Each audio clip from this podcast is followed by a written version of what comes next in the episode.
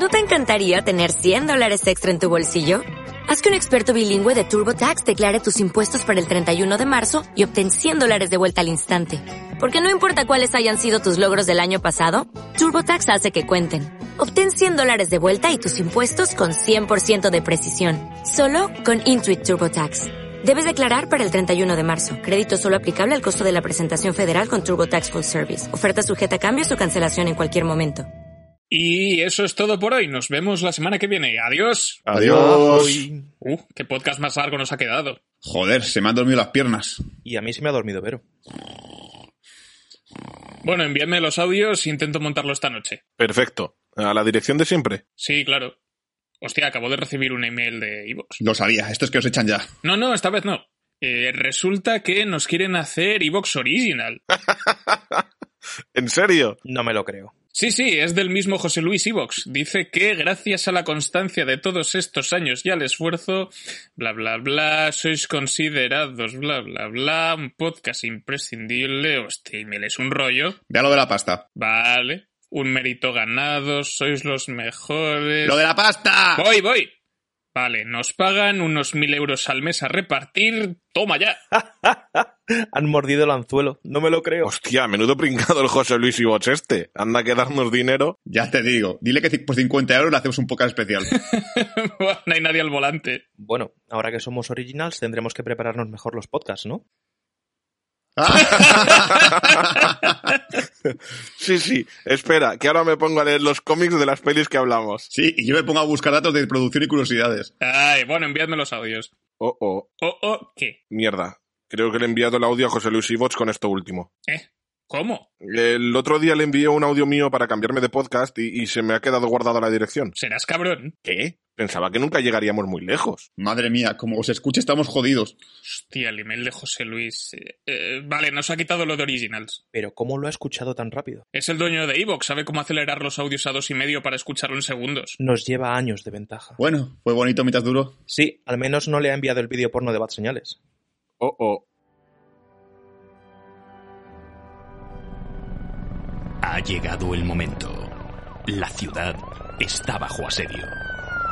Solo un equipo será capaz de defenderla una vez más. Ellos son...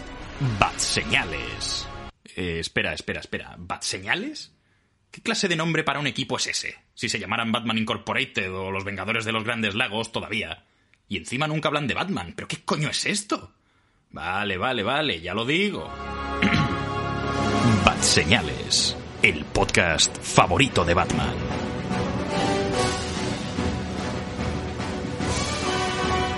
Hola y muy buenas a todos, bienvenidos a Bat Señales, estáis escuchando el podcast favorito de Batman, yo soy Emanuel de Frutos y esta semana pues eh, nos ha llegado una cinta misteriosa con material comprometido eh, del cual vamos a hablar hoy. Y en este caso, pues es una serie que hemos podido ver a través de Disney Plus, que se llama Pam y Tommy.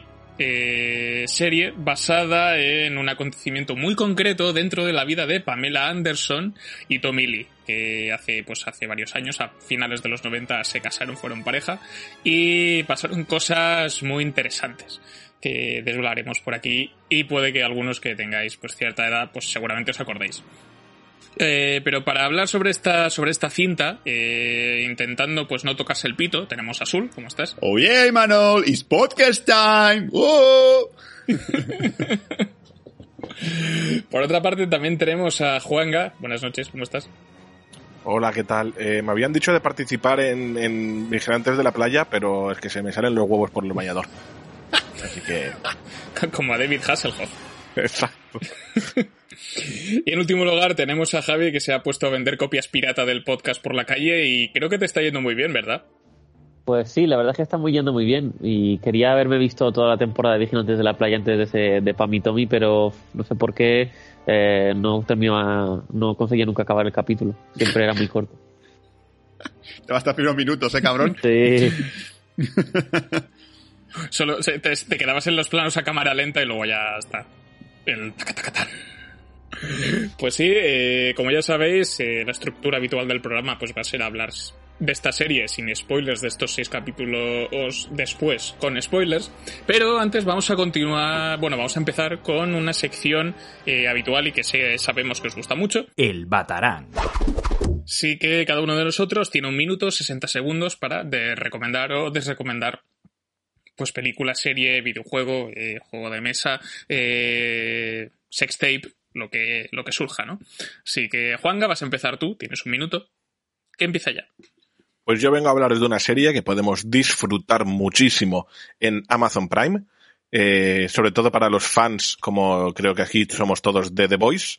Estoy hablando de The Voice Diabolical, que es una serie de unos, unos ocho capítulos cortos, una media horita más o menos, los más largos, que de dibujos eh, con la historia de The Voice, o sea, no, no The Voice en sí, la serie que conocemos, sino del universo de Voice. Y cada capítulo tiene guionistas y directores diferentes, pero tiene la magia que nos gusta de The Voice, que es que acaba cada capítulo con una ida de olla, una masacre, gore, con sangre por todos lados. Y es increíble. O sea, lo he disfrutado muchísimo, excepto un capítulo, que yo creo que un capítulo de ocho malo es un éxito rotundo para esta serie. Así que básicamente una recomendación muy fuerte si os gusta The Voice, que veáis esta serie, esta, estos ocho capítulos que no tienen continuación entre ellos, sino que tienen final propio. Muy bien, pues eh, The Voice Diabolical, que es la serie. Lo único que corregía Juan que todos duran 15 minutos, no hay uno que dure media horita. Son cortitos todos. ¿No? Creo que el Aquafina se te ha hecho largo, que puede ser que sea el que... Sí, eh, eh, pues posiblemente el Aquafina me, se me hizo como una hora o dos. Sí, sí, sí. Muy bien, pues eh, serie que podéis ver en Prime Video eh, de dibujines para amenizar un poco la espera de la tercera temporada de Los Chumachos, que seguramente tenga pues eh, programa en, en Bad Señales. Así que continuamos con este Batrank. Eh, Javi, te toca a ti. Tienes un minuto que empieza ya. Pues hoy vengo a...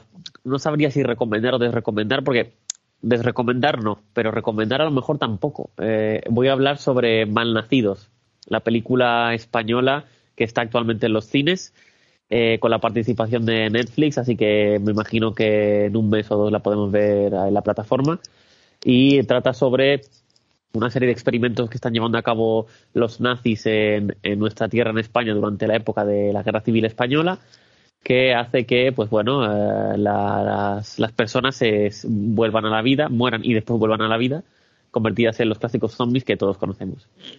Entonces, pues a partir de ahí, eh, una serie de, de facciones, ¿no? Tanto, un, tanto unos fachas como los eh, llamados rojos tendrán que colaborar para hacer frente a unas aventuras que correrán y con divertidas consecuencias a mí es una película que me ha, me ha entretenido, pero creo que le faltaba más gamberrismo. Podrían haber hecho cosas más guays que, que se pierden y, y, no hacen. Malnacidos, que no hace falta haber visto Malnací 1 para entenderlas, pero... y... bueno, aparecen nazis en la peli, así que dentro de cabe a lo mejor... Sí, yo, yo, quería añadir un poquito más porque yo, yo el Batarán me la ha quitado Javi, que también quiere hacer sobre sí. Malnacidos. No hablar un minuto sobre ella porque realmente estoy muy de acuerdo con él. Creo que realmente es eso. Creo que, creo que una segunda parte de esta peli con un poco más de gamberrismo y refiero gamberrismo de película de zombies gamberra. Es decir, yo quiero ver, yo se lo dije a Javi cuando se terminó la peli, yo quiero ver a, a, un señor español con la bandera de España y el himno de fondo matando zombies, ¿sabes? Gritando, ¡Viva España, joder! y un poco ese, ese, ese, ese, ese castizo salvaje que somos nosotros los españoles y poco sobre todo más coñas de, de, los dos bandos y tal. Pues aquí la verdad es que aparte de llamarse fachas y rojos, no hay mucha coña de insultos. Es como, bueno, eh, le falta un poquito más ese, de esa frase lapidaria, de ese momento gamberrismo puro y sobre todo en la guerra civil española que da mucho juego. Yo quiero ver a Franco zombie, joder. Podríamos decir que la peli es un poco equidistante. Sí, sí, mucha gente se ha quejado de eso, pero sobre todo, tío, o sea, tienes a, tienes a los putos, el bando nacional, mete, mete cosas de ese, de ese tipo, tío, mete, mete movidas. Muy bien. Pues eh, Malnacidos, película española que podéis ver en cines, eh, que se ha retrasado bastante, está, se, se, puso en se puso en Sitges 2020, vamos uh. eh, tarde de cojones, pero bueno. Pero al final, pues mira, la han decidido estrenar eh, este mes de marzo. Pues me toca cerrarlo a mí. En este caso, tengo un minuto que voy a empezar ahora y voy a recomendaros una serie que ya tiene bastante tiempo, pero que sigue todavía en activo. Y lo hago porque la ha llegado pues, hace muy poco a Disney Plus, que es It's Always Sunny in Philadelphia o Colgados en Filadelfia. Eh, serie que ahora mismo va por su decimocuarta temporada. En Disney Plus han puesto las once primeras. Yo me he visto, estoy empezando la tercera ahora.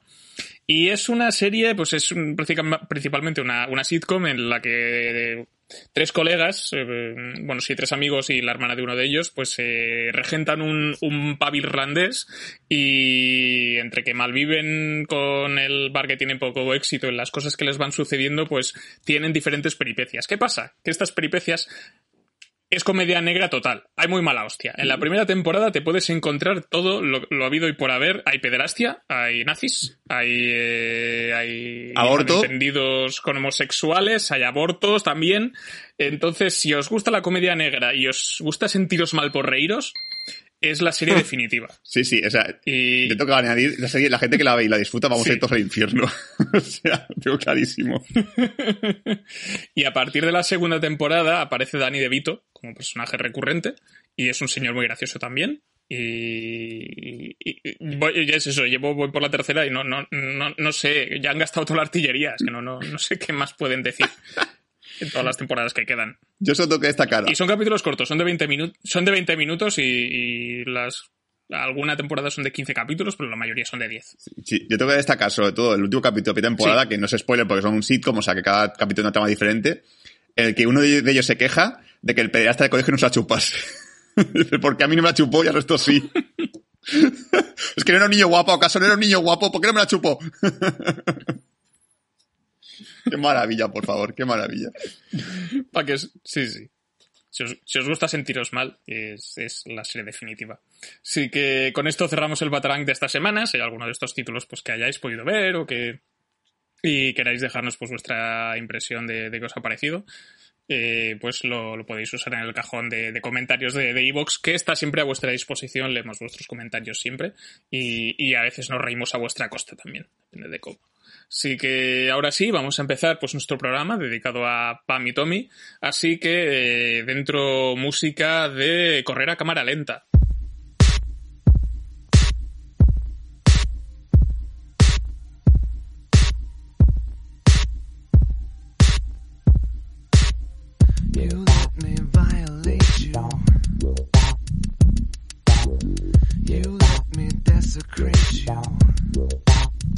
Empieza nuestro programa dedicado a Pamitomi, que ya hemos dicho que es una miniserie, no lo, he especificado, pero es una miniserie de seis episodios eh, que está producida originalmente por Hulu en Estados Unidos. Aquí nos ha llegado a través de Disney Plus Star.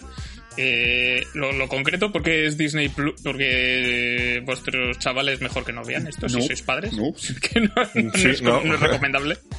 Es Disney, este pero. No, sale Nicky, sale, sale el, rabo de Nicky.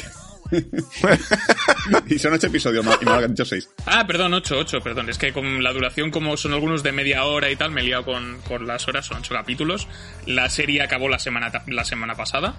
Eh, y en este caso, pues mm, tenemos como showrunner a Robert Siegel, que, que es eh, entre las cosas que, que le, como la que puede destacar es como guionista. En 2008 escribió The Wrestler o El Luchador, esa gran película de, protagonizada por Mickey Rourke. También aquella película de animación que a lo mejor recordáis que es Turbo, la del caracol que va muy rápido. Ah, eh, también el, el fundador, aquella de Michael Keaton sobre McDonald's. Y, y, ahora, pues de lo más reciente que ha tenido, pues es esta, esta miniserie de, de Pam y Tommy. en su reparto eh, tenemos caras muy conocidas. Tenemos a Seth Rogen como Rand, uno de los protagonistas, a pesar de que la serie se llama Pam y Tommy el protagonismo está repartido entre tres personajes. Este sería uno de ellos, que es el, el, el que sustrae la cinta, eh, la famosa cinta. Eh, luego también tenemos a Lily James como Pamela Anderson, eh, muy cambiada y muy caracterizada, tengo que decir, eh, y bastante bien caracterizada. La hemos podido ver en películas como Baby Driver, en la Mamma Mía, Here We Go Again, también la hemos visto en Orgullo, Prejuicio y Zombies, era la Cenicienta en aquel remake live action de, de Disney. Eh, bueno, la hemos podido ver en bastantes en bastantes títulos recientes y ahora está, pues, está subiendo, está escalando bastante rápido.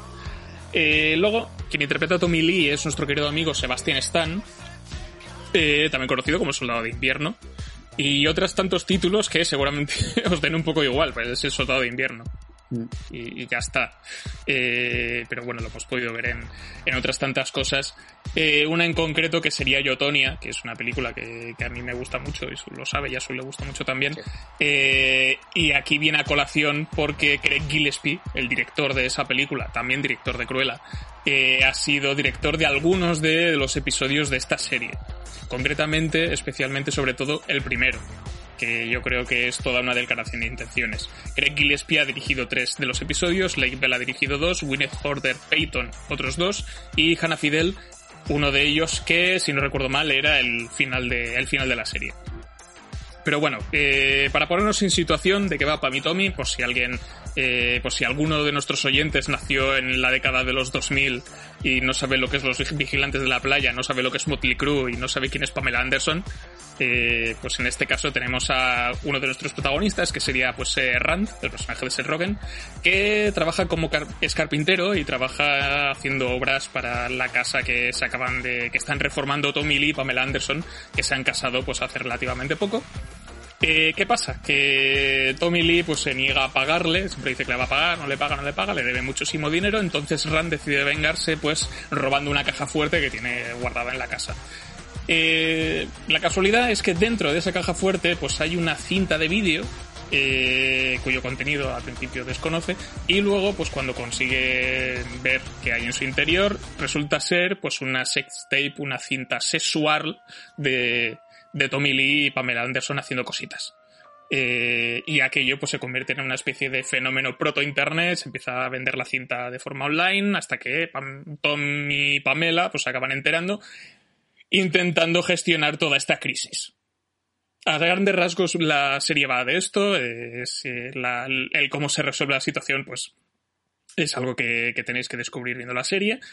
Así que una vez explicado y puesto en situación de lo, de lo que es todo esto, voy a hacer, voy a dejar, voy a dar pie a mis compañeros para que me expliques un poquito qué, os ha parecido esta serie. Así que Juanga, cuéntame, ¿qué, qué tal, Pami Tommy? ¿Cómo están? Pues, eh, a ver, ¿cómo decirlo? O sea, la serie para mí, eh, muy buena serie, pero un poco me. O sea, muy buena serie porque creo que enganchan bastante bien con la historia, eh, los personajes increíbles, los actores y las actrices, sobre todo eh, Pamela y, Tommy. Creo que han elegido un casting brutal, una caracterización increíble y una actuación increíble también. Eh, pero luego, no sé, creo que ocho capítulos quizás se hace un poquito pesado, que se podría haber explicado toda la historia con, con menos capítulos y con un poco menos de relleno. Porque hay trocitos de capítulos o capítulos enteros que digo, y dalme junge ya. Y, y, luego, una cosa que me ha hecho ver es que el derecho de las personas en cuanto a su imagen ha cambiado mucho desde esa época, ¿eh? O sea, ha habido cosas, sobre todo en uh -huh. los últimos capítulos, que ya está todo ahí el mejunje en la movida, que digo, hostia, esto ahora no sé yo si sería posible que se saliesen algunos con la suya en vez de otros. Bueno, depende sí, también sí. en qué países, ¿eh? porque depende del país, son distintos. No sé yo sí. si habrá cambiado no. Sí, sí, es, es, un tema que también creo que, que, podemos comentar. Así que, continuando con esta ronda, Sol, ¿qué, qué te ha parecido a ti, mi Tommy? Yo estoy poco también con Juan, o sea, sí me ha gustado, la he disfrutado, yo es verdad que a lo mejor sí que le convendría un par de recortes, porque la trama llega a un punto en el que se atasca con el tema de la cinta, con el tema legal y tal, y ahí veo que la, la serie como que ranquea, porque es verdad que se toma mucho tiempo desarrollar los personajes, es más, creo que los primeros episodios se centran siempre en un personaje concreto, el primero se centraba en el carpintero, el segundo se centraba en Tommy Lee, y se va tomando su tiempo en presentar a otros personajes para que un poco a poco vas conociendo, sobre todo para jugar un juego, que es lo que más me gustó de la serie, lo que más recomiendo, y es como tú empiezas la serie sabiendo quiénes son los buenos y quiénes son los malos, y cuando va cambiando, cuando va pasando la serie, tu opinión no es que se vaya, se vaya a lo contrario, sino que es un poco más gris. Y dices, bueno, a ver, bueno sí, pero con sus matices, malo sí, pero con sus matices. Entonces, de alguna manera, la serie consigue que, te, que, que esa evolución de personajes mole bastante, pues bastante guay. Pero es cierto que eso, que a mí llega un punto en el que la película es, vamos, o sea, ya no, no, sin ser spoiler tampoco, es decir, todos sabemos lo que ocurrió con la cinta, se fue, se volvió viral, el video porno de Pamela Anderson, que no era video porno, era una cinta privada, y, y la, la tealega que tuvo ya con el tema este. Realmente sí que puedo decir un par de cosillas que son muy positivas de la serie. Eh, el tema del reparto es la puta hostia. O sea, yo, ahora que están con el tema de los Oscars, que quieren innovar los Oscars, que quieren poner en categorías como la película más popular y tal, yo en lugar de eso pondría empezar a nominar al mejor actor, a mejor actriz de una serie de televisión. Así, solamente eso. Al mejor actor de, de serie, mejor actriz de serie. Y aquí yo creo que Sebastián Stan y, y, y, y Lily James están estupendas, pero sobre todo Sebastián Stan. Me sabe mal destacado por encima de ella porque ella es que sobre todo lo suyo es el maquillaje, que está súper bien maquillada y parece Pamela Anderson de verdad. Pero es que Sebastián está, está tan desatado, pero tan puto loco en la serie, que para mí es mi personaje favorito. Es decir, llega un punto en el que empiezo viendo la serie diciendo, menudo gilipollas de pavo, y acabo casi cañándome con él, en plan de, le quedó un abrazo a este hombre, pobrecillo. no sé. Y eso que la serie realmente, el centro de la serie es Pamela Anderson, porque ella lo pasa muy mal el drama, pero claro, el drama, el drama de Pamela Anderson está desde el principio, y tú ya sientes pena por ella desde el principio de la serie. Pero lo de Tommy Lee es como, pero ¿cómo, cómo me puede caer bien este gilipollas? que no lo entiendo. Sí.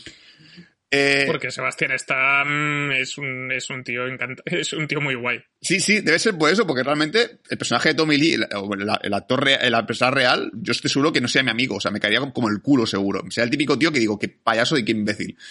Pero la serie no sé cómo se ha hecho con un cierto encanto, sobre todo por el amor que siente hacia ella, que se te contagia de alguna manera. Y la verdad es que la pareja de Pam y Tommy es una pareja encantadora. O sea, dentro de lo que cabe, que es una pareja que a mí realmente no me atrae para nada, porque me parecen, pues eso, pues, hasta cierto punto, no diría tóxicos, porque no creo que sea una relación tóxica. Pero sí, lo típico que ves a esta chica con este chico y dices, guau, tía, ¿qué haces con ese pavo? ¿Qué, haces con, ¿Qué ese tío? Y vas viendo así y dices, hostias, pues que se, quieren de verdad, se quieren, se aman, se, están enamorados. Y realmente eso es, para mí es el mayor valor, mayor valor de la serie, más que encima de la, de lo, eso, de la, trama que hay con la cinta y todo el rollo. Así que es una serie que recomiendo, pero con el pero de decir, bueno, podría estar mejor. Muy bien, pues eh, Javi, ¿tú, tú, qué, ¿tú opinas de todo esto? Pues para mí es una serie que no está mal. Creo que tiene cosas muy buenas como la duración de, sus, de los episodios, que está muy bien medido.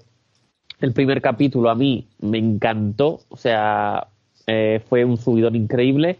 Pero por el contrario, me pasó algo muy raro que es el segundo episodio me dio un bajón tremendo. O sea, yo, eh, eh, un episodio centrado en cómo se quieren ellos dos, me dio mucho bajón. Pero bueno, a grandes rasgos, el reparto me parece muy bueno. Sebastián está, está increíble. O sea, hace un papelón. La caracterización de Pamela me parece que está muy, muy guay también. Con el tema de los pechos, no sé cómo lo han hecho porque es increíble también. Eh, y me ha parecido una serie que, al contrario de lo que, de, lo que pensáis, eh, yo creo que me hubiera gustado un poco más de, desarrollo, de, que me contaran más cosas, de, que, se alargaran un poco más de, donde se han quedado. Yo creo que un episodio dos más le hubiera venido guay que, que lo que pasa después de, lo que pasa. O sea, quería saber un poco más del tema del vídeo, de las repercusiones, todo lo que tiempo, Todo, lo que ponen en, en, el texto final explicándote lo que pasó después, me hubiera gustado verlo en, episodios. Dale tiempo porque ahora ha salido ahora Pamela Anderson que quiere dar su versión. Joder. sí, sí, ha, comentado que va, vas a tener un documental, no sé si documental o serie documental, en Netflix explicando su punto de vista. Porque esta, por lo visto, yo no lo sabía, pero esta serie es una versión no aprobada por ella. Sí, pues, supuestamente creo que Tommy y Lizzie asesoró un poco, pero ya no, ya pasó. También quiero decir que la relación entre ellos dos me parece sorprendentemente muy poco tóxica o, nada tóxica, o sea, nunca lo hubiera firmado. Es decir, que Tommy Lee no, hubiera sido, no sería tóxico con su pareja. Eh, es que se, quieren y, lo transmitan súper bien y, nunca lo hubiera nunca lo hubiera dicho. es verdad que a mí cuando la serie se centra en ellos dos pues me da un poco de bajón porque a mí no la, felicidad en esta serie no me gusta y yo quiero yo quiero más más ser Rogen todo lo que le pasaba a ser Rogen me encantaba pero sí a, rasgos, en grandes rasgos eh, la serie está bien entretenida más o menos de seis y medio siete Perfecto, pues yo para complementar un poco, eh, no tenéis ni puta idea, no es broma. Eh, sí que es verdad, eh, a mí me ha pasado un poco lo que a vosotros. para mí la serie ha empezado muy bien. no me ha pasado lo de Javi, que a mí el segundo episodio no me dio bajón, sino que me pareció, me pareció interesante y creo que tiene uno de los hitos de la historia de la televisión reciente, que ya lo concretaré en la parte con spoilers. Y creo que sobre todo se nota mucho la mano de Craig Gillespie al principio que es el director del primer episodio, ya lo he dicho, y se nota mucho el tono que manejaba en Yotonia con, con esto, esta pandilla de protagonistas que son unos putos losers. Y, y, creo que está muy bien manejado en el primer capítulo. Y es algo que se va diluyendo a lo largo de la, de la serie. Entonces creo que arranca muy bien, se acaba desinflando poco al final y me pasa esto que dice Javi, que me hubiese gustado que la parte final, que está más enfocada en el tema juicios, en el tema, en el tema consecuencias a posteriori, me hubiese gustado verlo un poco más desarrollado. Eso me, hubiese parecido guay. Pero sí que concuerdo con, con el tema de los actores. Sebastián Stan. Stan Fantasticon. Eh, es, es, que está, está muy, muy bien. Y, también Lily James creo que está fantástica y está muy bien caracterizada. Eh, es un tipo de, de, maquillaje y de. Sí, porque está maquillada, eh, la, la, cara la han puesto. Han conseguido que se parezca lo justo a Pamela Anderson para que no veas del todo a Lily James, pero no para que se parezca tanto que dé mal rollo. Creo que está muy bien balanceado. Entonces, eso me parece también muy, muy guay. Y también destaco el personaje de Seth Rogen, que creo que igual está dentro de lo que suele hacer habitualmente, pero yo creo que consigue que empatices con él muy rápido. Y, o sea, es un señor al que se le, vayan, se le acaba yendo de las manos muy fuerte y lo único que consigue es darme mucha pena. Mm. Y, me, y me parece guay. Creo que, es, creo que es un personaje que está muy bien, muy bien pensado. Y, y ya digo, lo, la, la, al final la, esta, esta estructura de ocho capítulos igual lo hubiese reestructurado un poco a la mitad para que no fuese demasiado redundante, pero sí que consigue que, empatices con los personajes, que entiendas sobre todo el punto de vista de Pamela, que yo creo que es en lo que se han centrado especialmente en esta, eh, los guionistas de esta serie. Y al final me, ha dejado un, un, sabor de boca bastante agradable, pero creo que le faltaba un poco de... Le falta, no sé si a nivel de dirección, supongo que sí, un poco más de punch de lo que ya tenía al principio y es algo que se va perdiendo. Sí, yo, creo que la serie para mí me corresponde un movimiento que últimamente está dando muy fuerte, que sobre todo yo creo que empezó con el tema de Britney Spears, que es coger eh, fenómenos femeninos que fueron en su momento de los 90 y de alguna manera fueron vilipendiados por, el, por la sociedad y por el público, pues por el machismo que había en aquel momento, mucho más bestia que el de ahora, ¿no? Que era como en plan de, mira qué guarra que es, mira lo que ha hecho, hecho un video porno, qué cerda, no sé qué. Claro, Ahora se está, se, está, se está volviendo a recuperar ese tipo de historias para poder ver que realmente había muchos más matices que simplemente una chica que había hecho un vídeo porno. O sea, que no era, no era Pamela Anderson que había hecho un vídeo guarro y lo que enseña todo el mundo, sino fue un vídeo fue robado y sobre todo cómo repercutió ahí en su carrera y en su vida. Que es la parte más interesante, porque realmente es verdad que Pamela Anderson eh, es un icono de los 90, pero en los 2000 desapareció. O sea, yo creo que nadie recuerda a Pamela Anderson, nos, lo acordamos nosotros como adolescentes, que nos acordamos, yo recuerdo en el colegio debatir, en el patio del colegio, quién estaba más buena, si Pamela Anderson o ¿cómo se llamaba la otra? Um, ah, la, Carmen Electra. No, la de anuncio de coches, tío. ¿Cómo se llamaba? Que sale también lo Factually. Claudia, sí. Eh, Claudia, Schiffer, Claudia la mujer de Matthew ba la mujer de, de, es la mujer de Matthew Baum, Exacto. Creo. Yo recuerdo que había como un debate entre Claudia Schiffer y Pamela Anderson, pues típico, éramos chavales de colegio, pues tonterías, ¿no? Tonterías de debates. Y Pamela Anderson era ese icono, era como la parodia de las Virgentes de la Playa. Siempre que se hacía una parodia de Virgentes de la Playa, siempre parecía alguien con unos pechos enormes eh, yendo a cámara lenta. Era como la, la coña continua. Y ahora que ves la serie dices, joder, qué mal me siento por, por, por cómo me reía de aquello, como si fuese eso, un objeto básicamente, Pamela una, una tía, nada, una, una, una, una chica, como se diría en aquella época, un poco guarrilla.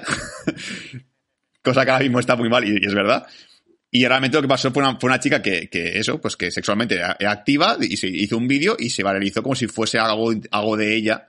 Y yo recuerdo que todo era como el vídeo porno de Pamela Anderson, como si hubiese hecho ya un vídeo porno, pero no que se lo hubiese filtrado, que hubiese sido un vídeo porno que estaba esto. Yo me acuerdo que, que lo típico, tenías en mule, te descargabas cualquier película y te aparecía el vídeo porno de Pamela Anderson en lugar de la película. O sea que yo, pues, es así, yo, yo, yo nunca, yo nunca me lo descargué, me lo descargué eh, buscándolo. O sea, realmente fue lo típico, en el mule pues apareció.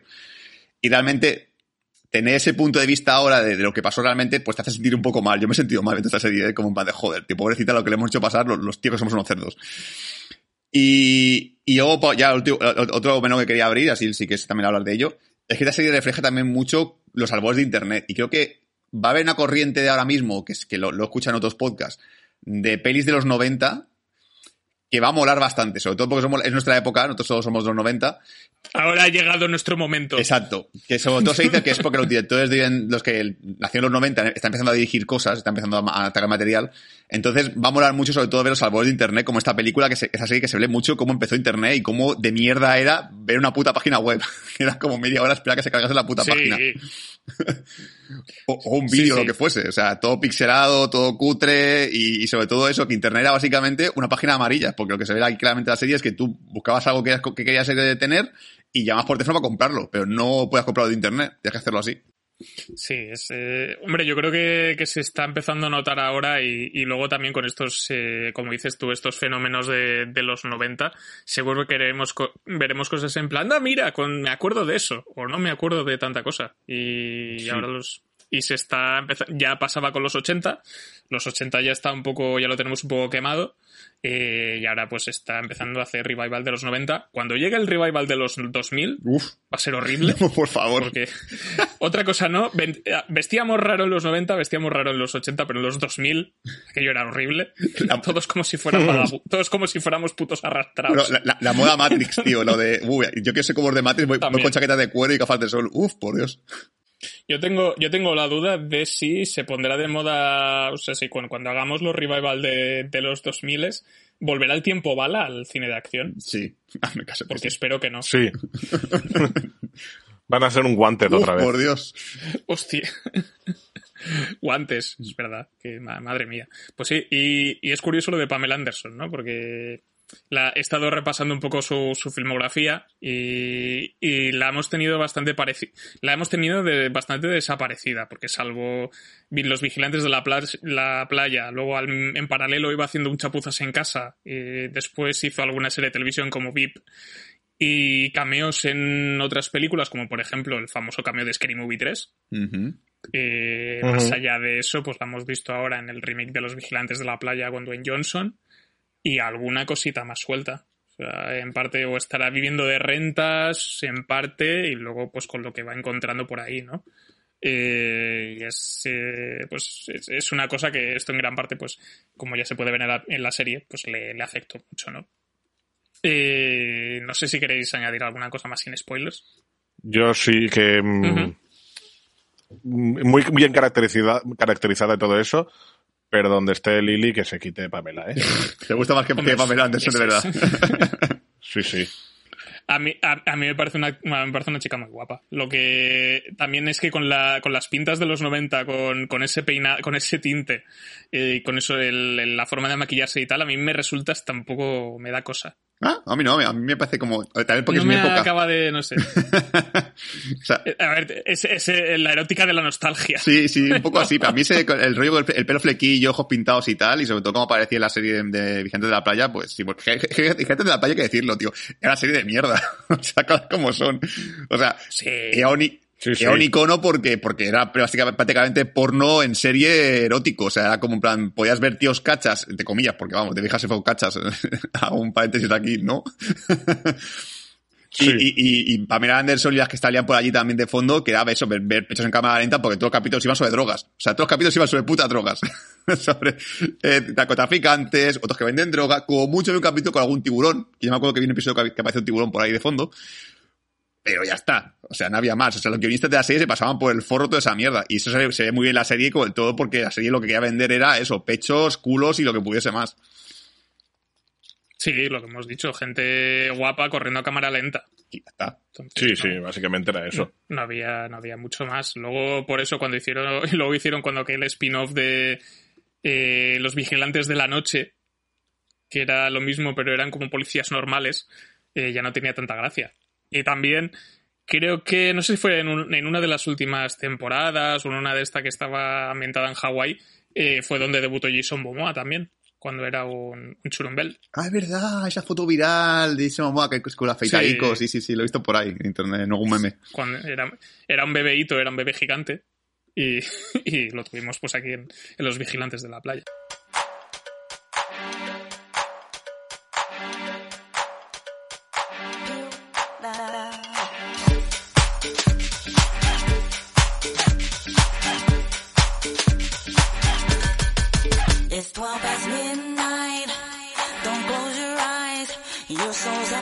Pues ahora sí, entramos en la parte con spoilers de Pam y Tommy, serie que ya hemos dicho, de ocho capítulos que, nos cuenta pues las idas y venidas de, estos personajes. Hay una cosa de la que he mencionado solo al principio, que es un poco el arco de personaje que tiene Tommy, empieza siendo un puto gilipollas. Eh, por eso digo que que creo que funciona muy bien el personaje de Rand porque te meten muy bien en, dentro de su punto de vista. Que es que él pues está trabajando, lleva meses trabajando en la, en la obra de, carpintería de, la casa de, de Tommy y Pamela. Y, y no, no cobra, no cobra, el otro le da largas, se vuelve puto loco y le amenaza con una escopeta y dices, este tío es gilipollas. y cuando decides robarle, dices, sí, sí, róbale, déjale sin nada. Y yo creo que eso funciona muy bien. No sé, no sé cómo lo veis. Sobre todo la historia de Tommy Lee en el primer capítulo, que es todo el tiempo con el puto paquete de que está de verle la, la, la, polla, el perfil de la polla a Tommy Lee. a dos cojones, tío. sí. Que, iba, que, iba, vestido así por su casa, tío. Que, que puto cerdo, macho. Pero sí, sí, lo que dices tú, que realmente, a ver, que encima, ah, no es que la serie digas, ah, es que el, capítulo es un gilipollas y el capítulo es bueno, no, sigue, sigue siendo un gilipollas. Sí, en este episodio se ve claramente que tiene ese, gilipollismo de ser un puto flipado de la mierda, el típico estellita que se pensaba que era el puto amo y no lo es, y, realmente sigue estando ahí. Pero como tiene esa parte poco más, más bonachona, que es el amor que se hace Pamela, que es que Veda siente amor hacia ella. Al principio parece que es como, yo cuando lo vi dije, va, este tío lo que quiere es follársela y ya está. Pero ves que no, que realmente la quiere, que se preocupa por ella, que, tiene sus torpezas como todos los tíos, porque somos así. Pero luego ahí ves que él siente por ella y que, se divide por ella y que haría todo lo que fuese por ella. Entonces realmente esa parte de ti se te, se te, se te coge un poco el corazón. Sobre todo en el momento en el cual Pamela está pasando tan mal por lo que ha pasado, que a lo mejor él no ayuda del todo bien, porque se nota un que, que, es, que es tonto, pero aún así siente amor hacia ella y, hace lo que puede por ella para ayudarla para que se sienta mejor. Eso mola bastante. Mm. Sí, es, sobre todo que, no consigue entenderla por lo que está pasando ella, ¿no? Un poco por, contexto y por, por ambiente y tú, y tú ya, ya ves que, aquello no está bien. Y quizá pues por un poco por la distancia que tenemos nosotros y porque son otros tiempos. Pero él tampoco lo, él tampoco lo está lo está, lo está pillando bien, pero sí que es, es más por inconsciencia que no porque es que le, se la sube del todo, ¿no? Y, y quizás se pone a la defensiva con el con el ah no pero yo también la gente me ha visto la polla si la enseñas la polla a todo el mundo. Eso es consentido. claro. O sea si hasta otro día al concierto. Es consentido para él pero igual no para el resto del público. A lo mejor yo no le quiero ir a un concierto de Motley Crue y verle el pito a Tommy Lee pero sí, sí, es, eh, es, es, hay, un, hay un tema ahí que... que se... Acaba del pene de Tommy Lee, por cierto. También. Sí, es lo que yo digo que era uno de los mayores hitos de la, televisión reciente, que es cuando Tommy Lee, con, con, la excusa de que está colocado, pues empieza a hablar con su pene. Y su pene le contesta. Oh, sí, oh. Mira, ahí me falló la serie, ¿eh? Cuando vi el momento Bruno... Ah, pues nunca has hablado con tu pene. Exacto. te vas a reír, pero esta, Sí, pero mi pene, no, me ha hablado mi pene. me preocuparía. Te, vas a reír, pero realmente esta, escena que parece un gag simplemente de, las, de, la, de la serie está en la memoria de Tommy Lee. O sea, Tommy Lee cuenta que la hablaba con su pene. O sea, que no es puta coña, porque yo estaba flipado. Cuando leí dije, ah, coño, que, es que, se ha sacado de su memoria, que el tío que hablaba con su pene de vez en cuando, yo que sé, tenía debates, hablaba sobre la economía, oye, ¿qué tal lo de Irlanda? Joder, me cago la puta, tío, ¿has visto qué ha pasado? Y que el pene en la serie no es digital, es animatrónico. O sea, es un pene animatrónico que se. Que, imagínate lo que va a ser para el, diseñador de, animatrónicos, tener que enseñar un pene que se mueva y hable. ¿Qué me ha dicho? Esa gente está, eh, esa gente está muy curtida. Sí, sí, sí. Debe ser eso, porque vamos, joder, madre mía. También me parece justo que, si le demos los pechos a, Pamela Anderson, le damos el pena a Tommy Lee, las cosas como son. Todo, aquí hay justicia. Si se ven tetas, pues así las que se ven tetas. Si se ven las de Pamela, las de, las de, las, las pasas tetas de Jim, de, de, de, Pamela Anderson. De Lily James. Pero muy realistas. O sea, yo he flipado, la verdad, cuando estaba viendo así, digo, pues que me parecen, parecen que son de verdad sus tetas. O sea, yo estaba flipando. Y cuenta por ahí que la tía estuvo, estaba como cuatro horas de maquillaje y que era una puta locura y que tenía que esconder sus pechos de verdad porque ya, la verdad, como, como son Lily James, no es que tenga mucho pecho, pues esto ha sido, pues eso, estar cuatro horas ahí desde las 3 de la mañana poniéndole pechos y todo el rollo. Sí, no, por eso digo que, la labor de caracterización está muy conseguida. Hay desnudo, hay desnudo frontal de, de Lily James y también de, y también de, de, lo, de, Tom, de, Sebastian Stan. O sea, tenemos de las dos, de las dos cosas. Y bueno, dentro de, también dentro de la historia tampoco, tampoco es que salte, tampoco, tampoco molesta.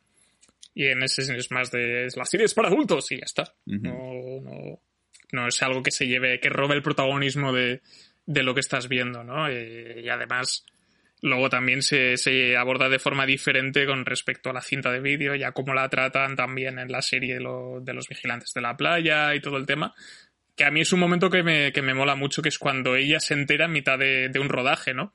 Que están ahí todos arremolinados viendo la cinta y entra ella porque quiere pedir no sé qué y se lo encuentra ahí de golpe y es como joder, ¿sabes? Sí. La vergüenza. Sí, y sobre todo, a mí, a mí me, encanta la escena del rodaje de, cómo están discutiendo los productores de cómo debe estar la raja del culo de Pamela Anderson. no, más carne, menos carne. Como y yo me creo que fuese 100% así. Que fuese, no, no, no, espérate, que se vea, que es que se vea un poquito, un poco de pecho. Que eso siempre atrae mucho. Venga, va.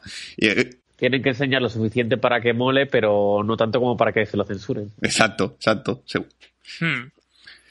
Sí, deberían tener. Igual tenían ahí una reglita o algo para calcular cuánto se puede enseñar de bañador y cuánto no. Y, también hay, hay un tema que a mí me gusta mucho, que es el arco de, que está relacionado con el personaje de, Pamela Anderson también, que es el, el, arco este que tiene de estoy haciendo los vigilantes de la playa, pero estoy cansada de hacer los vigilantes de la playa, quiero hacer otra cosa diferente. Y está a punto de estrenar una película que se llama Barb Wire, que quizá los que estén más metidos dentro del cine trash o, cine o, cine malo en general seguramente la hayan visto que nos estén escuchando. Y si no pues eh, yo me he sacrificado por vosotros y la he visto también. La vi ayer. Es una mierda. Es una mierda graciosa. Luego es un poco aburrida pero yo, porque la vi solo y sobrio además, pero si la, me hubiese pillado una curda, lo hubiese visto con vosotros o con algo, con colegas, otros colegas, me, me, lo hubiese, yo creo que hubiese valido mucho la pena y hubiese sido muy graciosa. Hay gente que la es que tiene bastante cariño a esta película precisamente por la experiencia colectiva. Y, y es un tipo de, de peli que, que se la, aborda ella, la ve como pues una posible puerta de entrada a lo que es el mundo del cine. Y ya solo con verle de póster dices, no, Creo que no. Sí, sí, el, póster básicamente de Wire, yo si eso lo veo sin saber que es, que es una película de Pamela Anderson, pienso que es una película porno. O sea, digo, esto es una película porno y ya está. Punto. No, sí, la, la, la, película tiene una cierta carga erótica. Bueno, más que de erótica es de sexualizar a Pamela Anderson todo el rato, ya desde el primer minuto, en la secuencia de créditos, que ella hace como una especie de baile de striptease, con agua y todo, enseñando las tetas. ah, vale, perfecto. Pero lo, y justo a punto de acabar, que tiene señores pues gritándole improverbios, hay uno que le dice que, que se desnude del todo y no sé qué, coge un tacón, se lo quita, se lo lanza y se lo clava en la frente. Y dices, ah, es eh, sexy pero dura. y, la, y la trama es básicamente Batman, pero stripper. Tiene hasta Batcueva Joder. y mayordomo. la, la, pecho cueva. sí. Sí, sí. Y solo que además es, eh, además es un futuro, futuro postapocalíptico año 2017. Eh, que, que, está, pues eh, todos están en la mierda y ella es como una especie de, de recompensas y tal. Eh, como curiosidad y como complemento, pues es, es, una, es una curiosidad más que nada. Y, y luego, pues me resulta muy interesante cómo en la serie tiene un momento de room cuando van a ver la peli. y la ven en el pase, la premier y la cosa pues más o menos guay, se mete Tommy Lee y dice, vamos a meternos otra vez con gente de verdad y, sale mal. Sí. Sale muy mal. Es que... bueno. Es que Tommy Lee, yo creo, el amor la hace ciego, porque cualquier ve esa peli y dice que es mala. se nota que es mala. Eh, pero cree que, que, que sea feliz. Obviamente se, inventa, ¡guau, qué película! Me ha encantado. Sé que, que lo va a decir si no. También aquí no se, así no, se ve a Tommy Lee muchas veces drogarse, pero yo calculo que Tommy Lee debe estar una media del día del 70% del tiempo drogado. O sea, yo creo que la farlopa en Tommy Lee era, su día a día. Era, era su, se no para bañar sus crispies y su rayita de cocaína y, para adelante. Sí, sí, yo creo que sí. Sí, chirios con clencha, yo creo que, era lo suyo. Sí, sí, sí. Y si habéis visto, no sé si habéis visto la peli de Dirt, que habla un poco sobre la creación del grupo de Motley Crue, que también aparece Tommy Lee como secundario.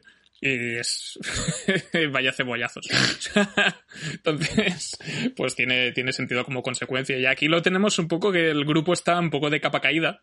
que ya se ve que el tío está un poco, sobre todo agobiado por esto. Y al final como que, bueno, en parte consigues que, consigue que empatices un poco con él porque está jodido. Él está, está en un punto bajo de su carrera, está bien con Pamela y se quieren mucho, pero no consiguen tener un hijo y eso pues como que le tiene... Y además como el tío es un broncas, pues se le junta todo. Sí, el, puto grunge, ¿eh? Acabó con él.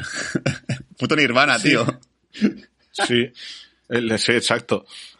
Que el momento del concierto que aparecen todos los... Eso no sé si son grunge o, o geeks, porque no, tampoco tienen mucha pinta de grunge. Si llevan camisa de cuadro son grunges.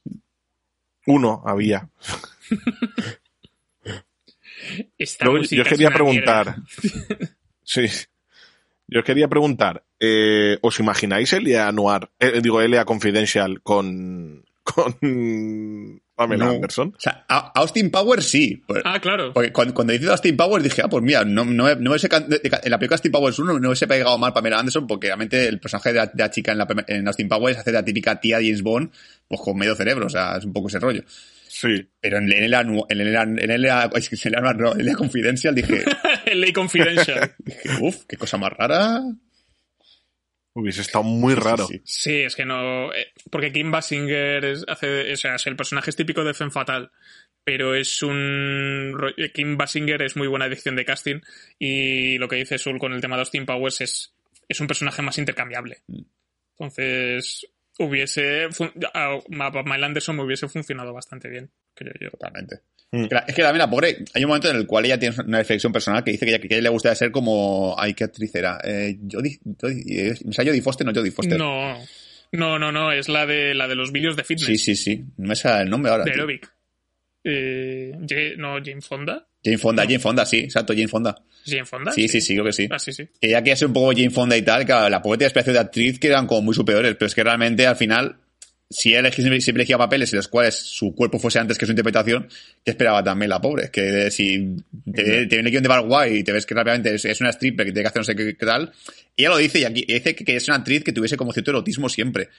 Pero es que al final, sobre todo en aquella época de los 90, iban a vender sí o sí como carne de cañón. Nunca vas a conseguir un papel en una película de Oscar, es imposible. Si al final lo que vendías en, en ti era tu cuerpo, no vendía nada más.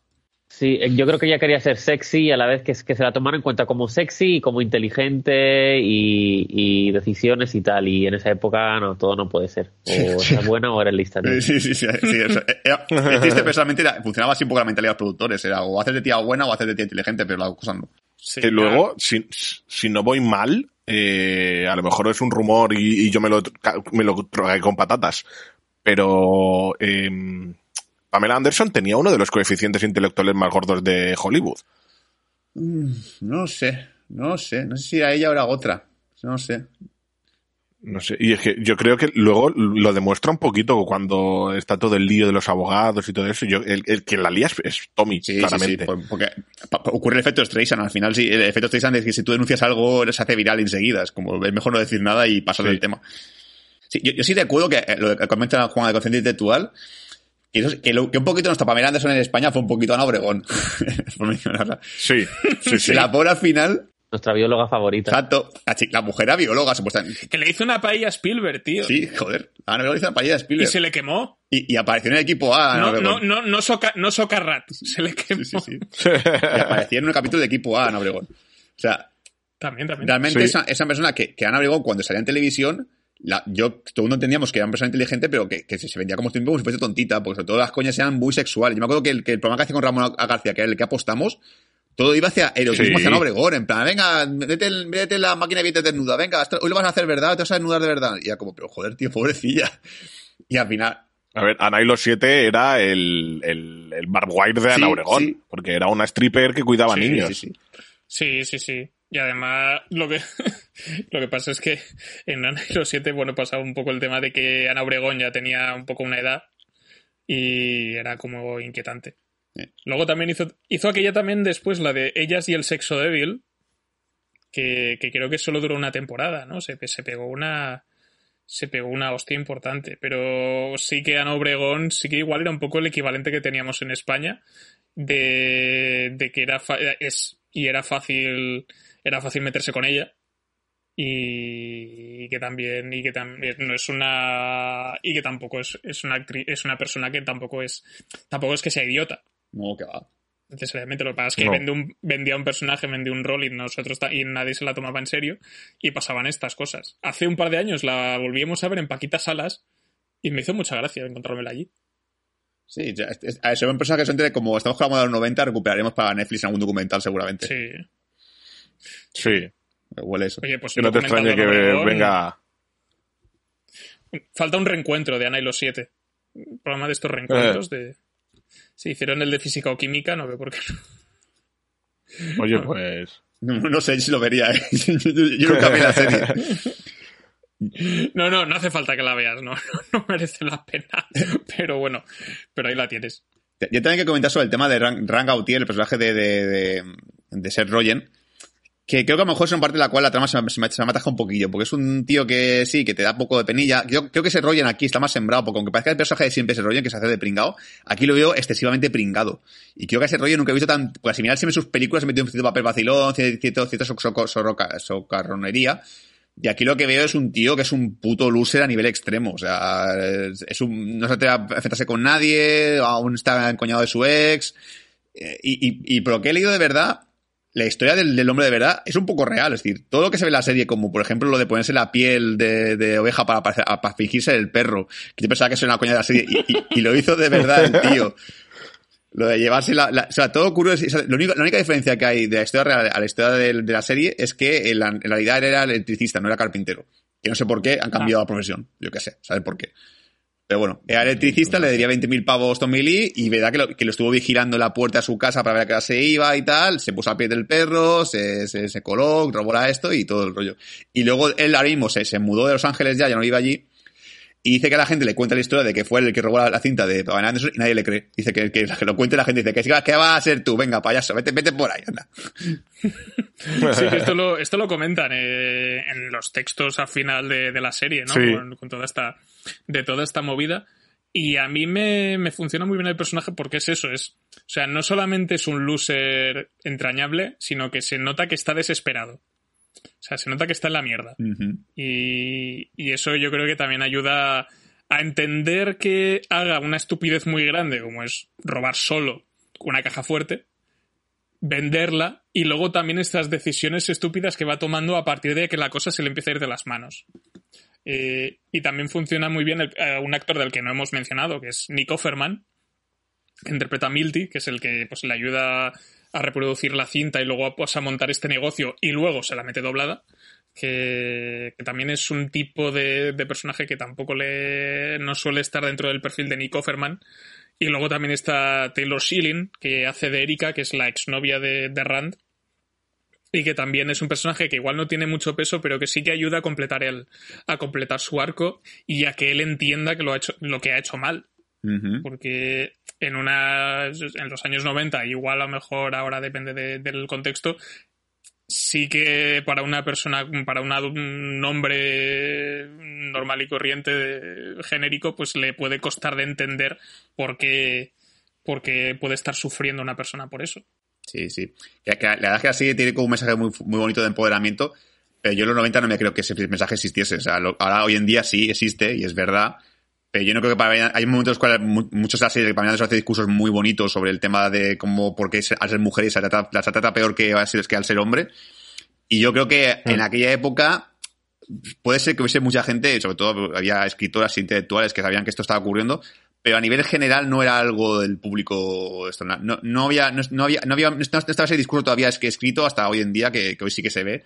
Que está bien que así lo implemente porque realmente si no la serie te queda con una serie machista. Necesitamos esa parte en la cual alguien diga oye esto está mal pero es verdad que en aquella época yo creo que ni, nos dábamos cuenta era todo inconscientemente. Sí sí yo a ver, sé. pero es, sobre todo Hola. en el momento en el que en el que Pamela dice le han dado han dado nuestro recurso por fallido o han, o han fallado en favor de en favor de que del, del vídeo porque no pueden decir que, que, a una, que una prostituta no tiene derecho a, a, a decidir qué se hace con, con, su imagen.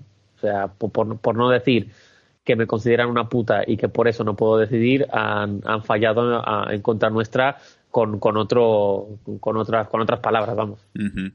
Sí, sí, sí. Mm. Sí, Y luego también, Juanga, ¿qué querías comentar?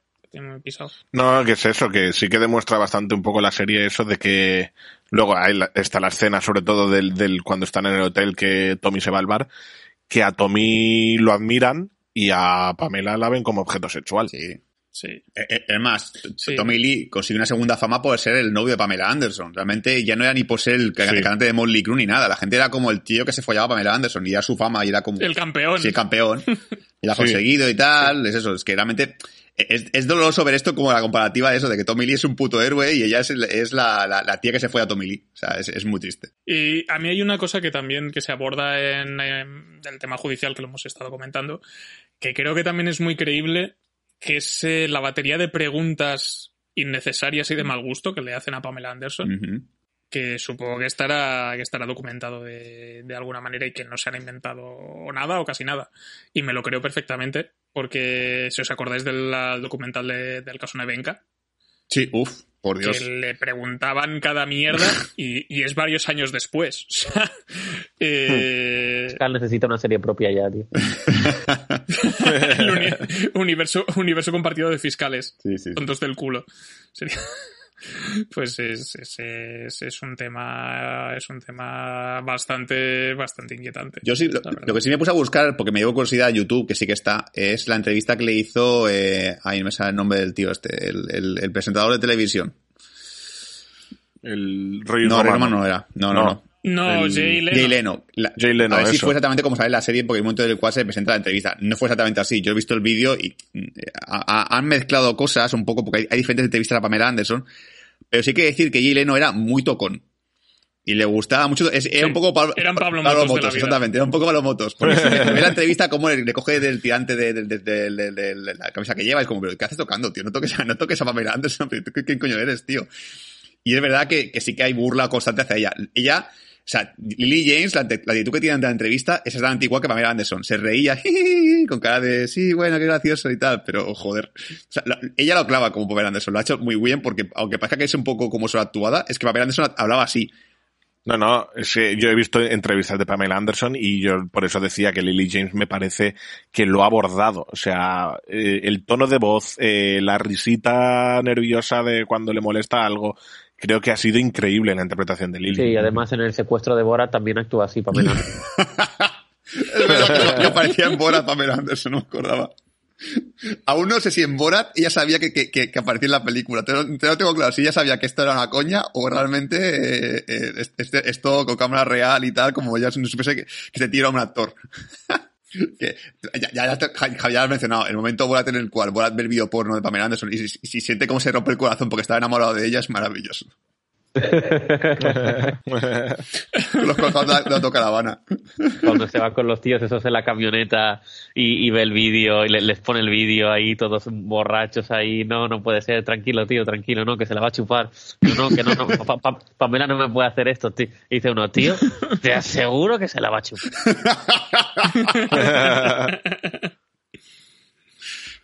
Ay, Dios. Pero yo no sé si es en, en la serie o, o si el vídeo era así, pero en verdad el vídeo, excepto lo que follan en el barco, el resto es una pareja pasándoselo Sí, bien. sí.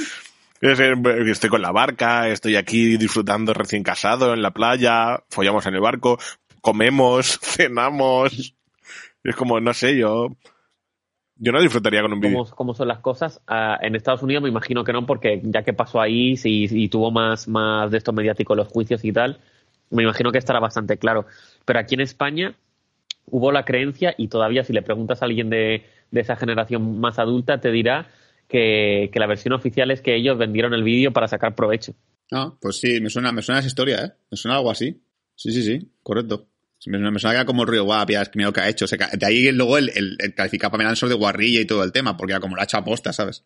¿Cómo puede hacer eso? Vender así su, su vida, tal. Sí, sí, sí, sí. Sí, exacto, sí, me, me, me Sí. suena un montón. Sí, que también es un poco la opinión general de, de, de otros de otros vídeos filtrados así de, de otras famosas como Kim Kardashian y aquel con Kim Kardashian y creo que era un Kanye West. Y, y el de Paris Hilton también y todo este tema que, que- me, me interesa mucho, eh, cambiando un poco de tercio, toda la parte de la, de la vida cinematográfica de Pamela, como han dicho antes Imanol. Cuando le, le van a ofrecer un papel y al final le dicen, no, eh, has, has, has perdido contra, contra Kim Basinger, pero no te preocupes, es Kim Basinger, ¿sabes? Eh, Sí. Y todo eso me, me recordaba un poco al Salvando las Distancias al Séquito y creo que era lo, lo- lo segundo que más me interesaba de toda la serie, cómo, cómo ella intentaba que su carrera despegara y cómo la sociedad se lo impedía. Ah, Yo creo que ya empieza a hacer falta. Si hemos visto ya en, en el mundo de documentales el de Sega contra Nintendo, el de Sony contra Nintendo y toda esta mierda, a mí me hace falta ya un Penthouse versus Playboy. Oh. Porque yo no sabía que se llevaban tan mal, tío. Cuando vi así dije, ah, que se iban a matar Playhouse y Playboy. A ver, son competencia entre ellas, pero no, no sabían que, que, se, que se odiaban a muerte. Es como, joder, tío, qué fuerte. Ta- Hasta el punto de publicar, que me parece la cosa más absurda del mundo, que haya un vídeo porno y publiques en tu revista capturas de ese vídeo porno. Encima que se vea a qué época como el puto culo, que debe ser VHS calidad de mierda, y dices, ¿para qué coño pago una revista para ver eso si tengo el vídeo de internet? Bueno, internet en aquella época, en, en, en- en cinta. No, no, que todo el tema, todo el tema legal, el, el tema de las enmiendas, que les gusta mucho a los americanos, que, que se ve en el que se ve en el tema este judicial que estamos hablando de la penthouse, creo que es. Eh, que hablan de, de- la que por libertad de expresión él puede poner estas imágenes y hablar del tema y todo el rollo y básicamente Pam y Tommy están con las manos atadas y no pueden hacer nada. Y es. Es que, claro, les, les ponen tantas trabas al final que es como. Mira, haced lo que os dé la puta gana, pero yo quiero irme a mi puta casa a dormir. Sí. Que eso es lo que hacía referencia yo antes, que es como Sí. eh, libertad de expresión de unas, pero luego no tienen libertad de expresión de los otros para decir que mi puto vídeo es mío y no quiero que lo suban. Qué, qué- qué locura, es que, lo- Claro. es que al final, o sea, hoy en día, hablaba con, con nuestros amigos que son abogados, decía, pero esto hoy en día es lo más cosa, la cosa más ilegal del mundo que se puede hacer. Como decirle a alguien que un vídeo que sabes tú no es propiedad tuya y que ahora pertenece al mundo de internet. Dice, no, no, que es que está ya suelto en el mundo de internet. Ya, nada, adiós, olvídate. Por eso digo, que es, eh, eh, además hay una cosa que o, o está mal la, eh, la ley en ese momento o, o no tiene sentido. Que es como cuando el, de- el del internet va a comprarle los derechos a Pam y Tommy, que es como entonces si tienen los derechos ellos, ¿cómo coño están permitiendo que, Claro. que se suba todo a internet? Es que, es que, O sea, Sí, ellos, ellos- ellos tienen los derechos, pero no pueden evitar que eso- no, no pueden evitar que el vídeo esté, como al ser de interés público, les pertenece a ellos, pero el vídeo ya se ha filtrado. Entonces, a partir de ahí ya, que hagan lo que quieran. que- que bueno, Claro, está- estamos hablando. Sí, sí, que- perdona. que- Eh, que eso hoy en día, eh, o sea, aún sigue ocurriendo. Es decir, tú haces una cosa, publicas una cosa en internet y aunque quieras prohibirla, sí o sí habrá una página que la tenga. O sea, eso es, in- es inevitable. Internet ya es un campo abierto. Eso ya es salvaje. Era, era zona safari del mundo Pokémon. Eso ya, lo que haya, hay Taurus por todas partes. Sí, y sí, es que es eso. Además, estamos hablando en una época en la que este tipo de, de movidas legales están en, no existen o están en pañales. Entonces, claro, hasta que Mm. no empiezan a salir casos en es- de este tipo, no empiezas a regular las cosas, ¿no? Es como cuando pones. Es como cuando hay una señal de tráfico que no está puesta, se mueren 10 personas y pones una señal de, de stop, ¿sabes? Entonces, Sin ir, sin ir más lejos, un, un ejemplo que todos entendemos. eh, ¿Desde cuándo, se han desde cuándo se- conocemos que se piratean consolas? Desde la Play 1, que es del año 97. Pues hasta el año 2015 no entró en vigor la ley en el que la modificación de consolas para alterar software era ilegal. Mm. Mm. Qué, qué pena. ¿eh? Internet, ¿eh? O sea, ahora, pod- Moce. ahora podríamos tener todos PS5. Claro, había una tienda, había una tienda muy famosa aquí en Mallorca que modificaba consolas. De hecho, Bueno, si ibas ahí, si ibas partes, ahí y ¿eh? pedías que le pusi- que, que la piratearan, te decían no, no, cuidadito, aquí no pirateamos, aquí modificamos solo para salvarse el culo, pero era un pirateo en toda regla. Eh, pues a partir del año 2015 dijeron no, no, ya no podemos hacerlo. Sí, sí, sí. No, me, acuerdo, me acuerdo de llevar la Wii y decir, "Wii". Pirateada o mejorada. La, la ley va muy por detrás de, de la- de- del resto de evoluciones en la sociedad. La ley es lo último que evoluciona en la sociedad. Y porque si no tienes una peli como Minority Report, que, que, con el que tienes precox y, y evitas crímenes antes de que se produzcan. Eh, pues no sé si queréis añadir algún detalle más de, de la serie, algo que se os haya quedado en el tintero. Bueno, eh, yo quizá para terminar, remarcar un poco lo que dije al principio, de que quizá todo lo que te anuncia al final, de que Pam y Tommy al final se separaron, luego pasados unos años volvieron a juntarse y no duró mucho, entre otras cosas que aparece ahí al final de la serie, quizá eso yo lo hubiera hecho un capítulo, ¿no? Un, extra, un bonus, un bonus track, porque, no sé, creo que ah, me hubiera gustado ver más de, del, del, del, post-vídeo, de cómo sacan pro, eh, a partir de que lo venden al, al señor ese de las camps, eh, qué pasa con ellos, cómo se separan, eh, a lo mejor una escena del reencuentro en el que vuelven otra vez a estar juntos, no sé, o un poco después de la vida de Seth Rogen. Me hubiera gustado un, un cómo terminó todo, pero verlo yo, no que me lo escriban. Un capítulo entero del personaje de ese rollo diciendo eh, que robé el vídeo soy yo y nadie creyéndolo. Exacto, tío, exacto. Eh, ¿Sabes una cosa? Yo robé el vídeo. Que sí, que sí, que claro que sí, que hija de puta. No, bueno, no, lo he comentado, pero a mi capítulo final me dejó un poco destrozado anímicamente. O sea, el momento en el cual al final se tiene que divorciar. O sea, es verdad que luego él hace un movimiento de gilipollas, después agresivo y todo el rollo. Pero me dio mucha pena que rompiesen, ¿eh? Pero mucha pena. y como dice al final el texto de la serie, aún ella considera que, que fue el amor de su vida, que es que como que había rompido por, este, por esta mierda y es como, tíos, es que se querían de verdad, joder. Sí, sí, sí, lo, lo, dicen, que los dos se consideraban, cuando le hablan del amor de su vida, los dos se nombran a sí mismos. O sea, eh, Pam a Tommy y Tommy a Pam. Pues no entiendo por qué se divorcian por un vídeo, si se quiere. Joder, pero es lo que dice al final lo que pasa, que él, no quería firmar, el firma final, se cabrea y todo el rollo. A ver, el momento en el cual muestra agresividad, yo entiendo que ya diga, oye, se acabó. Porque no puede, no puede ser. Y parece ser que la primera vez que mostraba agresividad en, pues no sé si algo de su relación o él era un maltratador, esperemos que no. El documental que va a hacer a Pamela Anderson nos diga, no, no, Tommy, Tommy Lee era un gilipollas, pero vamos, nivel extremo, ¿eh? A ver, eso es lo que más, no digo que nunca he dicho que es el amor de mi vida. Exacto. Es lo, que me, es lo que me sorprende para bien, que, que parecía una relación bastante sana para, para ser quien era Tommy Lee. Entonces eso, eso me gusta. Pero claro, es verdad que cuando ya se le pone lo del divorcio y el tío ya monta en cólera, ahí ya fue un venga, adiós, tío. Pues sí, sí, acaba, acaba un poco, ya es, lo que decís, la serie acaba con un poco de, con la bajona, la bajona no perdona. Entonces, lo que tenemos es, quién sabe si a partir de aquí sale una antología de, una serie antológica de sex tapes. Cuidado. En un tema. Hostia, sí, lo de. Hostia, lo de los fotos que lo se del filtraron. fue una movida, ¿eh? Uf, uf. Pero masivo, sí, sí. Lo que pasa es que creo que queda, es muy reciente todavía. Sí. El margen todavía tiene que llegar. años, una cosa así. Tiene que aparecer primero lo de Britney Spears y su bebé y porque se cortó el pelo. sí, sí de, Britney Spears le queda, le queda nada para que hagan películas suyas. Ya, ya, lleva, ya lleva como dos documentales. Falta. Oye, pues una película, pues, pues una peli, una serie Britney versus Cristina y que al final Uh. descubras que el malo era Justin Timberlake. Me interesa mucho. Que te lo digo de verdad, cuando yo me enteré que este Timberlake era un gilipollas, me dolió porque me caía muy bien ese tío, ¿eh? Y ya saber que no es un normal asqueroso era como, jo, tío, me cae muy bien. No tengo nada, no estoy informado de nada de eso. Pues, pues, era, era muy gilipollas. A ver, un famoso desde niño sin- es, es, es difícil que no salga tonto.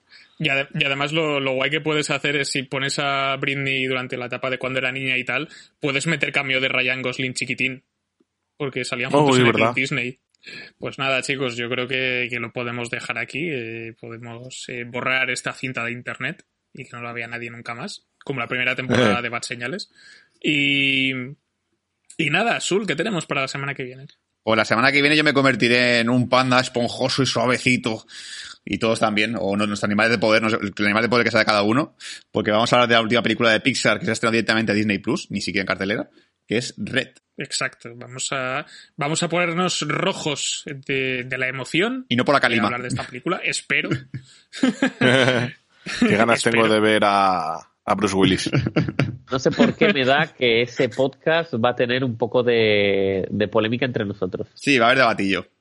Debate, debate intenso. Vamos a descubrir si un par de un grupo de polla viejas como nosotros pueden empatizar con niñas de 13 Sí, años. sí, sí. Es, es lo que, es lo que más, más miedo me da. Así que así que pues eh, tendréis pues nuestro programa disponible, disponible sobre Red o también Red, como se llama en, Estados Unidos.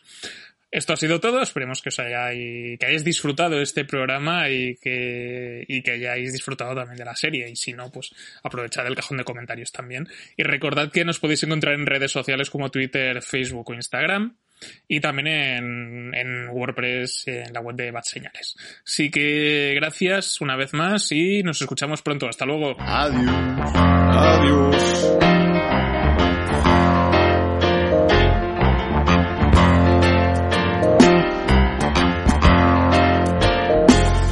I'm a woman who's cried, and I'm a woman who's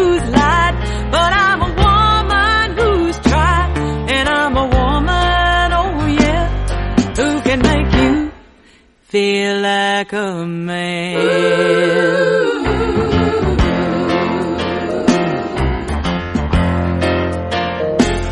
I'm a woman who's seen how the world can be mean and life can abuse. But I'm a woman, oh yeah, who can make you feel like a man.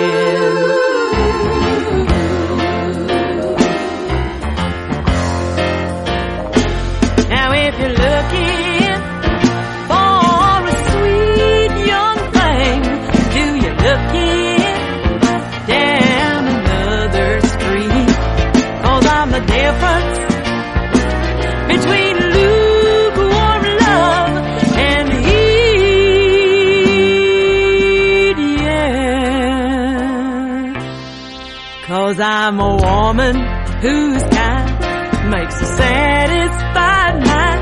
And if you love me, you'll find that I'm a woman, oh yeah, who can make you feel like a man.